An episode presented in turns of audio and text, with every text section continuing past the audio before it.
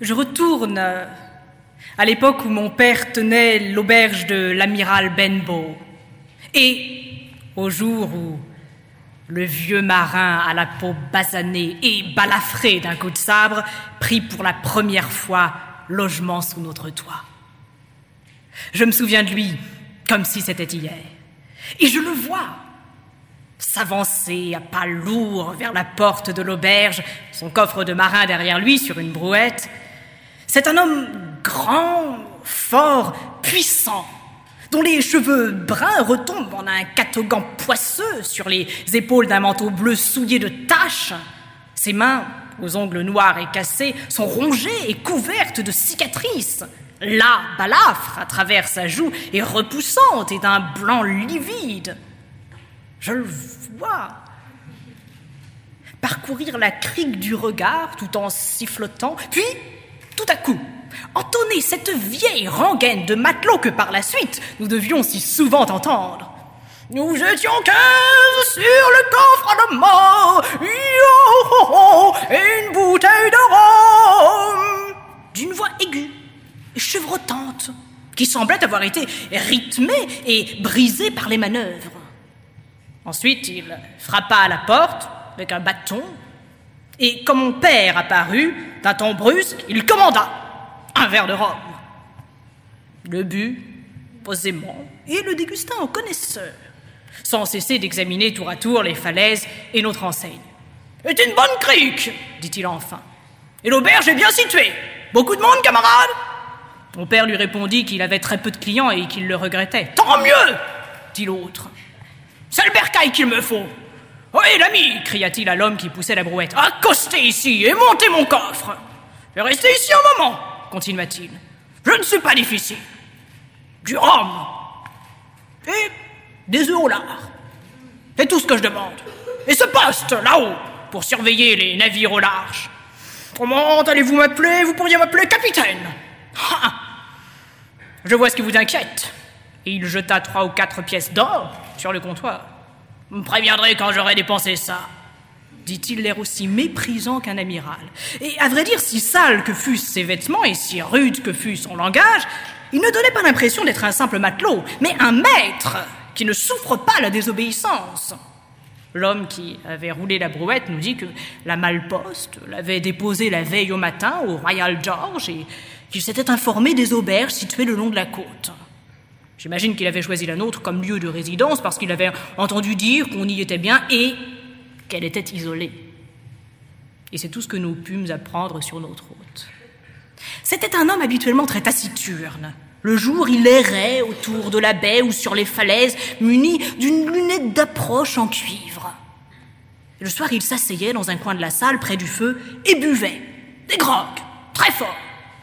La plupart du temps, il ne répondait pas quand on lui adressait la parole mais vous regardez brusquement d'un air féroce et soufflait dans son nez comme dans une trompe partant de brume. Aussi, tout comme les gens qui venaient chez nous, nous apprîmes bientôt à le laisser tranquille.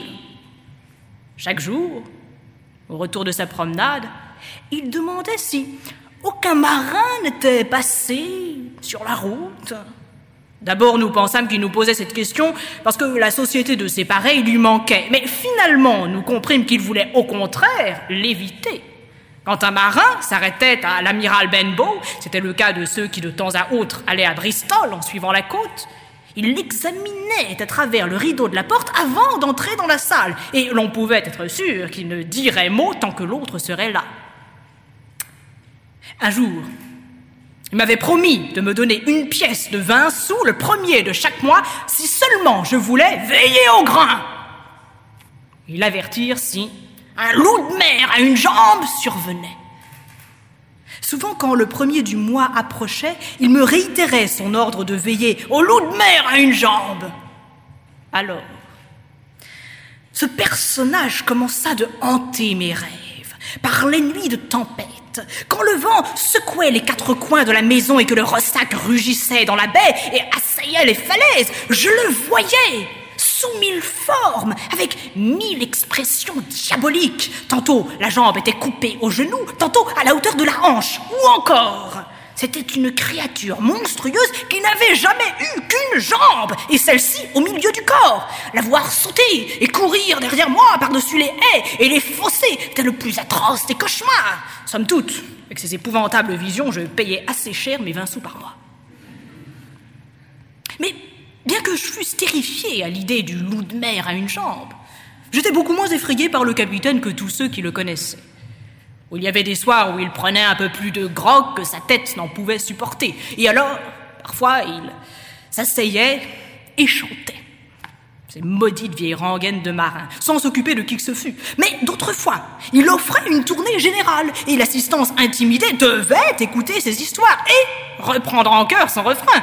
Que de fois j'ai entendu la maison retentir de son Yo, ho, ho, une bouteille de rhum et chacun par peur chantait plus fort que son voisin.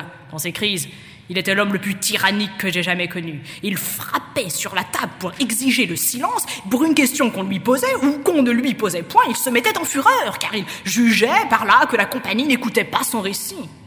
Il ne permettait à personne de quitter l'auberge avant que lui-même, ivre-mort, se fût traîné jusqu'à son lit. Tout le temps qu'il vécut avec nous, le capitaine n'apporta aucun changement à son costume si ce n'est qu'il acheta une paire de bas à un camelot. L'une des cornes de son chapeau étant tombée, il la laissa pendre, bien que ce fût très gênant pour lui quand il y avait du vent. Je me souviens de son habit qu'il raccommodait lui-même dans sa chambre et qui, avant la fin, n'était plus que pièce. Il n'écrivait ni ne recevait de lettres. Il ne parlait avec personne, si ce n'est les voisins, et avec ceux-ci la plupart du temps seulement quand il avait trop bu. De Quant au coffre de marin, on ne l'avait jamais vu ouvert.